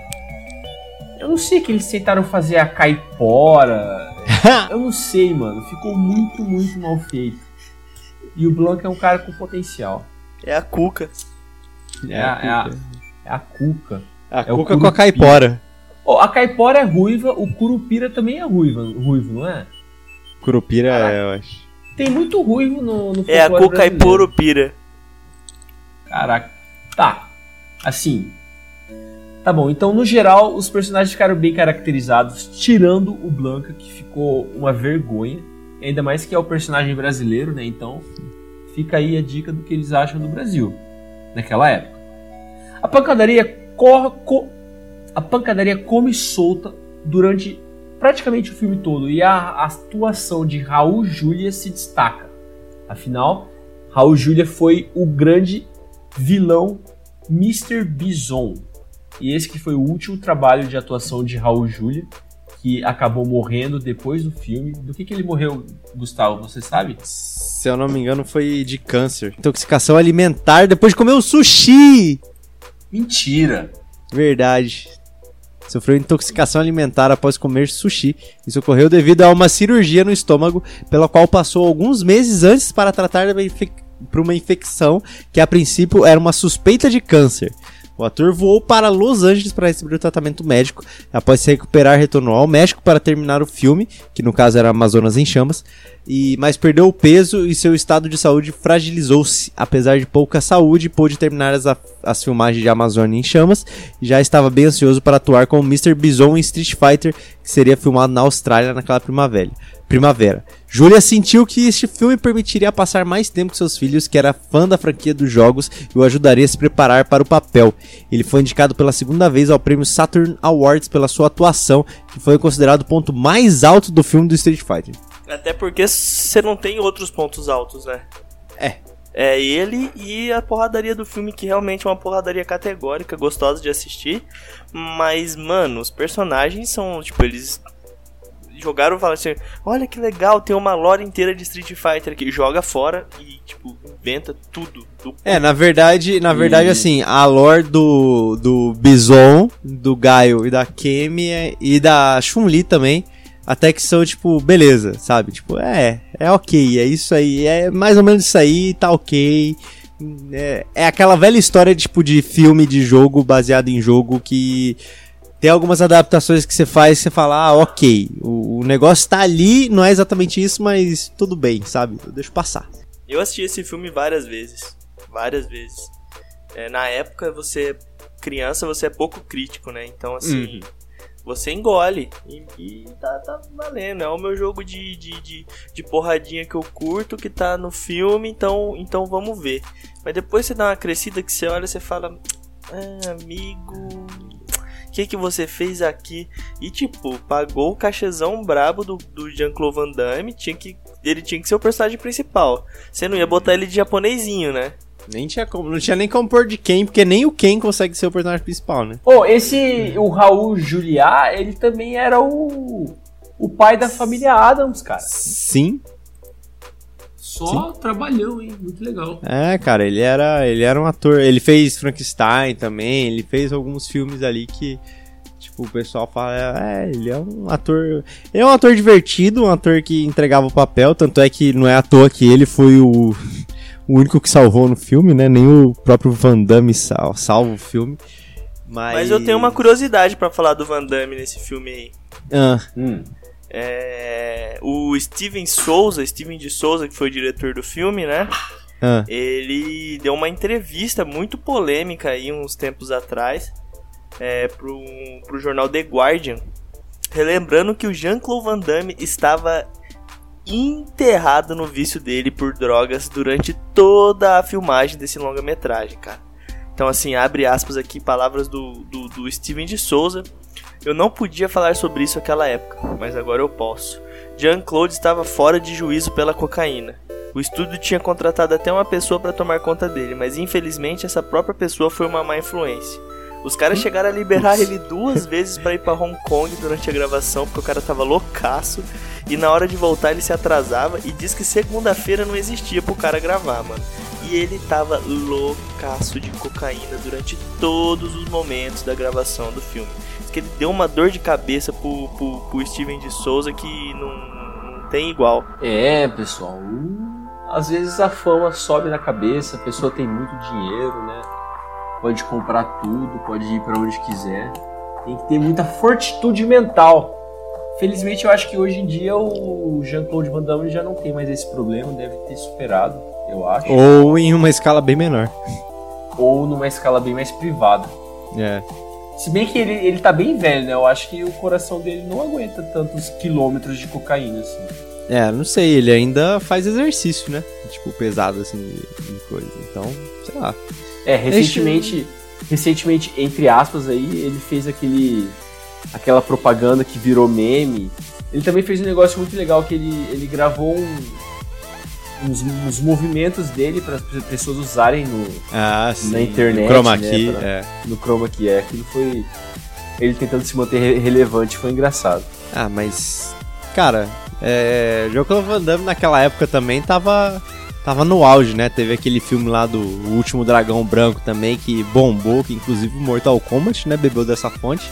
Mortal Kombat era pra ter sido um jogo desse filme. E só que não conseguiram direito e tudo mais. E todo filme de luta, basicamente de guerra, tava o Jean-Claude Van Damme, né? Aí você vai falar, pô, vou fazer um filme de Street Fighter. Tudo bem que o, o, o jogo inteiro é numa fonte ah, oriental, né? Os personagens principais, quer dizer, o Ryu, no caso, ele é japonês e o Ken, ele ainda é um americano que aprende as artes japonesas, né? De, de luta. Mas você vai falar, cara, vamos fazer um filme aqui pro povo americano. Ah, o Street Fighter 2 aí tem um soldado aí, ó. O que, que vocês acham da gente fazer aí do soldado aí? E dar uma certa relevância aí, o Damme, o que, vocês acham aí? Aí a galera falou, é, acho que é uma boa mesmo. Mas e os personagens aí que todo mundo gosta do Hadouken aí, do Ryu, do Ken e tal? Não, vamos botar eles de charlatões aí, vamos fazer eles serem os gatunos aí pra roubar as coisas dos outros. E é isso daí, entendeu? E é isso que eu ficava triste quando era criança, porque eu queria ver Hadouken no filme e os caras não, não sabem nem lutar direito no filme. Nem luta, na verdade, né? Tipo, eles. É isso que. É isso que dá você dar um, um filme pra fazer na mão de quem nem sabe o que, que é um videogame, né? O que, que é a história do jogo. É. Como que coloca de escanteio o Ken e o Ryu, mano? Pois é. Era Impossible! tudo- Era tudo. Tudo dinheiro naquela época, né, cara? Não tinha tanta crítica assim na, pra internet, né? Tanto é que depois de, sei lá, mano, acho que 2010. Come... Fizeram a mesma cagada praticamente, né? Fizeram um filme só da Chun-Li, que é a lenda de Chun-Li. E a atriz nem asiática é. É aquela menina lá do Smallville lá, eu não lembro qual que era. Não é, não é a que fez a Lois, é a que fez a primeira namoradinha lá do, do Clark, que eu esqueci. E, cara, o filme também é, é, é um lixo. Era pra Nossa, ser, era pra limpar. Essa atriz não tem nada a ver com a Chun-Li, meu irmão. Esses caras. Pô, Exato, Ô. exato. é. O, o mercado americano é um negócio que estraga. Vamos, vamos conversar sobre filme? Desculpa mudar o assunto, mas. Tá, os caras pegam e faz filme original dele, americano. Pô, legal, filme bem feito. Mas, amigos, por que, que vocês têm que adaptar o mundo inteiro, tá ligado? Por que, que vocês não podem receber um filme de outra cultura e só assistir? Vamos lá, é, esse Street Fighter. Colocaram lá, tiraram o Ken e o Ryu e colocaram o soldado americano pra ser o cara. Mudaram completamente. Uhum. Esse. A lenda de Chun-Li, colocaram uma americana que não tem nada a ver. A Chun- A Chun-Li, cara, pô. A Chun-Li ela é especial no coração de todo mundo. Essa mulher não tem nada a ver. Outro, o filme do Dragon Ball. Lembra daquele negócio? Uhum. Meu irmão, coloca um cara asiático pra fazer o Goku, cara. Puta que pariu. O que que tá acontecendo? Colocou aquele cara lá pra fazer o. O filme em si já era ruim, mas o ator, então, A ideia do filme era ruim, né, já. pra Tipo, mim. não tem o- como você o- adaptar Dragon Ball pra um filme em live action. Pô, se fosse atores asiáticos, teria sido menos pior, eu acho. ah, não, isso com certeza. Ah, pelo menos a Titi era asiática, pelo menos. O avô do Goku, Mas- o Gohan, era asiático, pelo menos, né? Mas só o Goku mesmo que não era asiático. Na minha opinião, a, a pior que tem dessa americanização das histórias é um filme espanhol chamado Hack. Não sei se vocês já viram. É Ah, um acho filme de terror, filme de zumbi. E daí o, um, um filme que foi até o Hack 4, eu acho. Ele foi se expandindo e tal. Até ficou meio ruim depois. Só que o original, o primeiro, é muito bom e dá medo. É daqueles estilo found footage, tipo não. o Bruxa de Blair, que é um cara com uma câmera na mão e só isso, né? E os, os americanos não ficaram satisfeitos, cara, e foram lá e fizeram um tal de Quarentena. Uhum. Filme chamado Quarentena, que é o mesmo molde, a mesma história, só que numa cidade americana, com pessoas americanas e tal. tal. Ficou uma bosta. Ficou uma bosta. Horrível. E é uma, uma vergonha alheia de ver os caras querer norte-americanizar tudo, tá ligado? Não, mas não é, não é, também não é à toa que, tipo, impressiona o mundo o Oscar desse ano ter presenteado um filme sul-coreano e que assim Sim. que foi premiado, né, como melhor filme, que no caso é o Parasita, assim que ele foi premiado, já teve estúdio aí americano falando que ia fazer uma versão americana do filme. Mas não, não precisa ter uma versão americana do filme. Sabe? É- é, aquele é aquela aquela treta que existe de tipo, cara, americano não gosta de ler legenda. Americano não suporta ler, ler, ler legenda. Aí você vai fazer um Sim. filme japonês que precisa de legenda, os caras tão caindo. Americano, americano é um floquinho de neve especial, né, cara? Aqui, É. quando a gente tava falando da SEGA, não, vamos trocar o nome do é Dr. Eggman. Porque os japoneses pegaram e colocaram o nome já em inglês. É Dr. É. Eggman, Homem-Ovo, tá ligado? Eles falaram, não, isso não é o bom bastante, vamos chamar ele de Dr. Robotnik. Porque daí eu faço essa parada que eu comentei aquele dia de comunismo, de Rússia, Uhum. Estados Unidos e o caralho. Então, pessoal, a gente é muito influenciado nem sabe. Esse tipo de coisa entra na nossa cabeça. Se a gente não sabe, se a gente não tem esse conhecimento prévio, a gente só vai aceitando. É verdade. E falando nessa parte também pro, pro pros filmes aí do Street Fighter, no caso, né? No caso especificamente da, da lenda de Chun-Li, é que assim, até que meio que salva, porque é que, é que o erro principal é que a personagem principal devia ser asiática e não é, né? Mas assim, o resto do elenco ah, de, dos outros personagens, ele- eles até que é, casam com a etnia do personagem, né? Então, tipo assim, o, o, v, o Vega, né? O que ele tem aquele Q espanhol lá, é o tabu lá do, do Black Eyed Peas que faz. E você fala, tipo, cara, o cara não é bonitão igual o Vega, mas assim, o traço espanhol, assim, o traço latino, ele tem, sabe? Então, tipo, tá, Pera, pera. ok. É Ah. o cara do Black Eyed Peas? É, o tabu, ele é o cabeludão. Ele é o ator que faz o Vega? No filme da Caralho, Chun-Li. ah, No filme da agora- Chun-Li. Ah, Agora no você da deixou o Chun-Li. Alexandre. Não, esse eu não vi, eu não vi. Não, é, isso que eu tô falando nesse caso do, do filme da Chun-Li, né? E. Só que, tipo assim, ele não é bonitão, né? Nada, só que você fala, ok. Mas aí, tipo, tá, é um filme da Chun-Li, que a Chun-Li é asiática e você não vai me colocar uma atriz asiática pra vender o filme. Aí você vai lá, tem o, o Nash, né? O Charlie, que é um personagem americano, beleza, tem lá o cara americano. O Bison é um cara meio com traço russo, americano, assim, que você fala, tá, ok. Mas o lance é, mano, a Chun-Li você não vai me fazer asiática. Por favor, né? As cenas de lutas também no filme são péssimas. Então, assim, É, o Street, o Street é Fighter, como- ele, ele peca muito. Infelizmente, os dois filmes que tem oficialmente do Street Fighter são um lixo, assim, no, no principal quesito que é luta. É, mano, e não é como se eles estivessem num, num país onde. ele- tipo, eles têm a, a Lucy Liu, tá ligado? Aham. Que, que, por que, que a, a Lucy Liu não tá nesse filme? Pra fazer Exato. Chun-Li? Vai colocar a guria do Gilmore Girls, na moral. Sabe quem vai gostar? A minha irmã vai gostar de ver isso aí.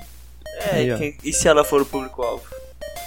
Não é, Ah, porque é um não filme é. de luta, porra. Não é, infelizmente não é. É porque a Chun-Li é uma personagem muito grande, né, cara? A Chun-Li, por si só, já é uma personagem grande já. Pro Street Sim. Fighter e eu acho que pro, pra tudo isso, né? Então, tipo, você fica. Tá. Pelo menos isso no filme do Street Fighter lá do Raul Júlia acertou, né? Pelo menos era uma, uma, jap- uma chinesa mesmo, né? Era a Ming Na. Que, que ela é chinesa mesmo e ela Oh. participou do filme, então. A gente boa. tem sorte de ter o Gustavo aqui pras pronúncias precisas. né? E eu nem sei se tá certo, tá? É porque tá escrito Ming Na, que é o nome Não, dela. Então... Ah, essa atriz também, ela é muito famosa também. Só a sua entoação já, já é o suficiente pra acalentar nossos corações. aqui. Ah, muito obrigado, muito obrigado.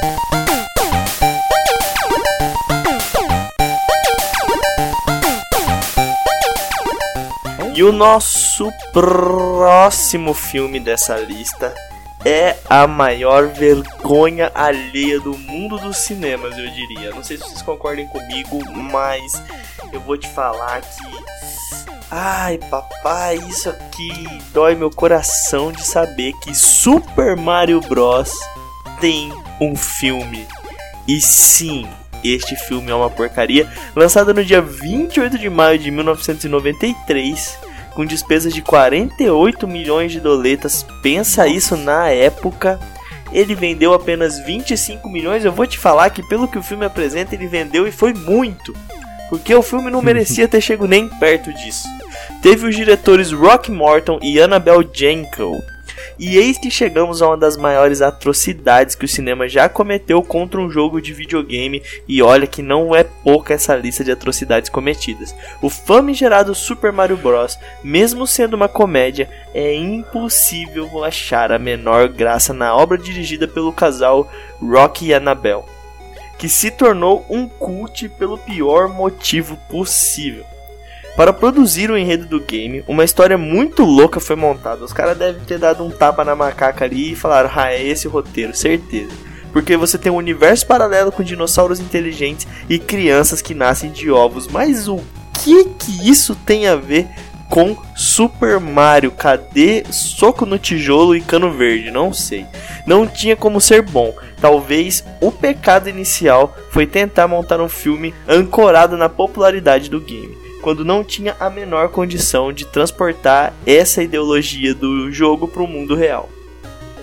Das patéticas interpretações de Bob Hoskin e John Leguizamo como Mario e Luigi respectivamente, até o ridículo Bowser vivido por Dennis Hopper, o filme é um show de horrores que levou a Nintendo ter tanta resistência a permitir que as suas franquias sejam levadas para as telonas. E isso é um fato, né? Até hoje a Nintendo tem medo de que as suas franquias virem filmes, tanto que a gente não tem filme por aí. Pensa que delicinha que ia ser um filme bem feito de The Legend of Zelda, mas não vamos ter porque porque Super Mario Bros foi feito. Pois é, em live action acho isso muito difícil. Fora também o, o, outras zoadas no enredo de que, tipo assim, deu meio que um protagonismo pro Luigi, né? O filme. Porque, tipo, o Luigi era apaixonado pela princesa Peach e o Mario, sei lá, o Mario só foi lá para ajudar o Luigi, né? E, e eu fico, cara, como assim? Não era o Mario sempre correr atrás da princesa? Não tô, não tô entendendo nada desse coisa. Cara, é erro atrás de erro, velho. Eu não sei nem o que falar. Esse. O que que tava passando na cabeça das pessoas? Vamos fazer um live action. Tá, então não vai ter um, um, um Bowser gigantesco, um dinossauro. Daí eles pegaram um cara e pentearam o cabelo dele para trás. O que, que foi isso? Fizeram uma. Se eu não me engano, ele, ele tem a língua bifurcada, não tem? Alguma coisa assim. para tentar parecer um. Ah, não tem nada a ver, pessoal. Esse aqui. Esse filme ele é tão famoso quanto o jogo do ET. Que é, é, é que ficou, ficou famoso por ser ruim. Ficou famoso por ser uma decepção, assim. Esse, e... esse filme. Não, esse filme é o jogo do ET dos filmes. Não, mano, esse filme pra ser ruim ele tem que melhorar muito, mano. Esse filme. O ET? Então é igual são... o jogo do ET. O, alguém Não, me explica eu... o que, que, são esses capangas que são gigantescos com umas cabecinhas minúsculas de lagarto, velho? Que negócio horrível. Dá são os lagartos inteligentes, cara. São, são os copas. Cara, que filme ruim, na moral. E eles ainda têm que fazer umas explicações para tentar encaixar. E no final tem um macaco de terno. Então, assim, foda-se tudo. Nada faz sentido. Tem um macaco de terno e, e essa é a nova realidade que a gente vive agora. É. Mano, os, os irmãos Mario dirigindo um caminhão, tá ligado? Tipo, uns negócios meio tipo. que não faz sentido nenhum com nada. O jogo, o jogo nunca te, te, te, te colocou essas coisas. Por que que esses lagartinhos cabeçudinhos, tipo assim, mano, parece que eles são um alívio, é pra ser um alívio cômico, tá ligado? É, é, Mas, tipo, eles são os vilões mesmo, tipo, os, os... Ah, mano, eles são muito engraçadinhos. Ah, mas mano. é engraçado, é. Mas é engraçado, pô. Você viu o propósito de ser um alívio cômico, eles só de eles existirem já, já é. Eles são engraçadinhos. Você não tem como olhar é. pra cara daquele bicho não dar uma risadinha, tipo, de vergonha alheia, sabe? Aham. Cara, mas eu, eu vou, vou dar. Vou agradecer esse filme por uma coisa. Que eu descobri por que, que Mario tem o nome de Mario Bros. Foi graças a esse filme que eu descobri o porquê. Porque eles são irmãos? Sim, mas por que que é Mario Bros? Não é porque, tipo, são os irmãos do Mario. É porque o Luigi se chama Luigi Mario e o Mario se chama Mario Mario. No filme ele Que? explica isso. Que? Ah, Sim, isso- no, no, no Isso não é filme, canon. no filme ele fala que Luigi, que o nome do Luigi é Luigi Mario e o nome do Mario é Mario Mario. Por isso que são os Mario Bros, Brothers, entendeu? Porque os dois são Mario de sobrenome. Puxa, queria não saber disso, Gustavo. Eu não sei nem o que te falar, mano. Eu acho que você acabou de estragar Mario pra mim. Ou- Mais do que o né, próprio filme. Por isso que eu falei, o único ponto positivo do filme foi essa reflexão que eu pude colocar, né?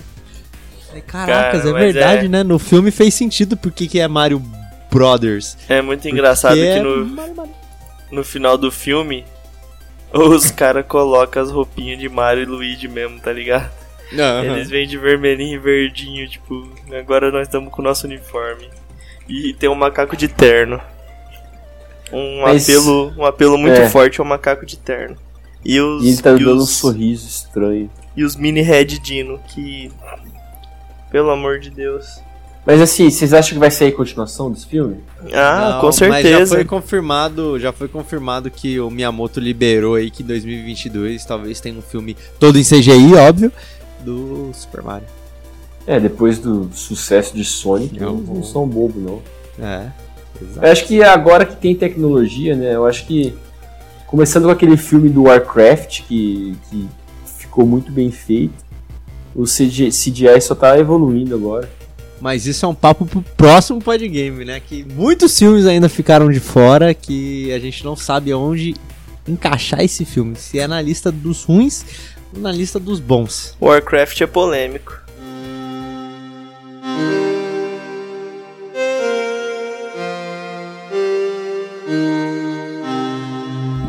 Bom, meus queridos, é isso aí. Hoje nós falamos sobre os piores filmes de jogos. Não que os jogos sejam ruins, mas os filmes são grotescos. E essa foi a nossa primeira lista. Se você tiver alguma ideia de lista, faltou aquele filme merda que você assistiu, que você falou, pô, os caras esqueceram, esse filme é uma porcaria. Manda pra gente lá no nosso Instagram, ou no nosso Facebook, ou no nosso e-mail. Fala pra gente as nossas redes sociais aí, Gustavão. A gente tá no Instagram, que é o Podgame Podcast. Você pode mandar lá o seu direct, mandar o seu comentário, talvez nesse post de episódio, ou em algum outro post também que você queira é, fazer algum comentário. Pode ir no nosso Facebook também, que é o Podgame, no nosso Twitter, PodgameBR. Estamos nessas redes sociais e também se você quiser mandar aquele e-mail gostosinho, que você quer contar uma história um pouco mais comprida, ou se você só quer contar uma história, que você tem uma preguiça de entrar nas redes sociais, você pode mandar lá no contatopodgame.gmail.com, Pedrão. É isso aí. E Alexandre, se os nossos ouvintes quiserem compartilhar com os amiguinhos dele este episódio, aonde que eles podem nos encontrar para ouvir? Podgame tá aonde você quiser, meus amigos. Você pode ouvir no seu agregador preferido. Pode ser no Deezer, no Google Podcast, no Apple Podcast, no Castbox e, é claro, no Spotify. Então, entra lá, copia o link, joga no seu grupinho de WhatsApp, manda para sua tia, manda para sua avó e vamos, vamos falar sobre videogame. É isso aí, meus queridos. E antes de terminar o episódio, eu queria chamar aqui o nosso Momento Pode Indica. Exatamente, o momento onde nós fazemos as nossas indicações culturais para os nossos ouvintes poderem ah, aumentar aí o seu poder cultural durante a semana deles. Eu queria começar com Alexandre. O que que você tem de indicação pra gente nesse dia de hoje? Galera, eu recomendo. É, não sei se vocês têm Netflix. Muita gente tem Netflix, mas não é todo mundo que tem. Só que lá está disponível apenas toda a filmografia do universo rock. Lá desde Rock 1 Lutador, passando por Rock 5 e também tem o Creed 1 e Creed 2. Então, tudo o que pertence ao universo do rock tá lá, tá disponível. Recentemente assisti todos os filmes. Comecei por Creed, depois fui pra rock e tô esperando o Creed 3, que tá em produção aí. Não sei se já começou, mas vai ser produzido. Então, muito emocionante. Sylvester Stallone é um cara que sabe fazer um filme, viu? É. Muitas emoções. Adrian! Adrian! Ótima indicação do queridíssimo Alexandre. Agora eu quero ouvir de você, Gustavinho, qual que é a sua indicação cultural dessa semana? Eu vou indicar um game que roda hoje basicamente qualquer PC que exista nesse mundo. E é um game baratinho que você pode comprar para você poder jogar principalmente com seus amigos, que é Left 4 Dead 2. Pois é, um jogo mais antiguinho aí, 2009, 2010 mas um jogo que inclusive recentemente recebeu uma atualização do nada, absolutamente do nada. O jogo recebeu um mapa novo, um modo novo. Recebeu uma atualização que a Valve chegou assim e falou: Ah, toma aí, vamos reviver esse jogo aí, e é isso daí, tá aí.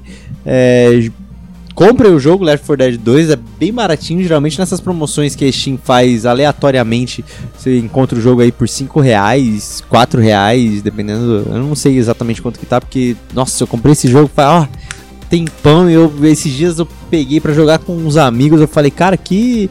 Como é divertido jogar esse jogo com as pessoas, né? É um jogo bem divertido. É um jogo que envelheceu bem por diversão, né? Por mecânica ali, você, obviamente, você vê ali que tem alguns erros e tudo mais, né, né, né? mas é um jogo super divertido para jogar com os amigos. Você pode jogar quatro pessoas para sobreviver ou com mais. Eu não sei se você se são oito ou se são seis, porque aí pode jogar com quatro sobreviventes e dois ou quatro monstros, né? Eu não sei exatamente quantas pessoas cabe exatamente no, no lobby lá da sala. Mas você pode juntar aí uma, uma, uma gama de amigos aí para vocês poderem jogar Left 4 Dead, que é um jogo em co-op muito, muito, muito, muito divertido. E comprem o 2 porque basicamente o Left 4 Dead 2 tem todos os mapas do primeiro Left 4 Dead, inclusive com os sobreviventes, então compensa muito. E se os nossos ouvintes comprarem o Left 4 Dead, eles vão poder jogar com você, Gustavão? Você não vai deixar? Ah, vão poder jogar, só não me pergunta qual é a minha Steam agora que eu não sei de cabeça. Ih, vai ficar devendo, vai postar lá no Instagram, nos status, para vocês poderem jogar Left 4 Dead com o Gustavo. E Pedro Ivo, o que, que você tem para sugerir para os nossos ouvintes hoje? Nesse pique de filme ruim, filme bom, filme ruim, filme bom de jogo, eu quero quero indicar um filme, que é um filme que eu acho que é um filme bom de jogo, que é nada mais nada menos que o Príncipe da Pérsia, exatamente, um filmaço sobre o Sands of Times, que para mim, vocês vão me desculpar, mas é um dos melhores jogos. A história do, do, do Sands of Times eu adoro, então eu gostaria de indicar este filme que a mim me agrada muito. Bom, gente, esse foi o nosso pod game dessa semana. A todos vocês, um grandíssimo abraço. A gente vai ficando por aqui e farou! Abraço. Falou, aquele abraço e não assistam filmes ruins. Tá bom.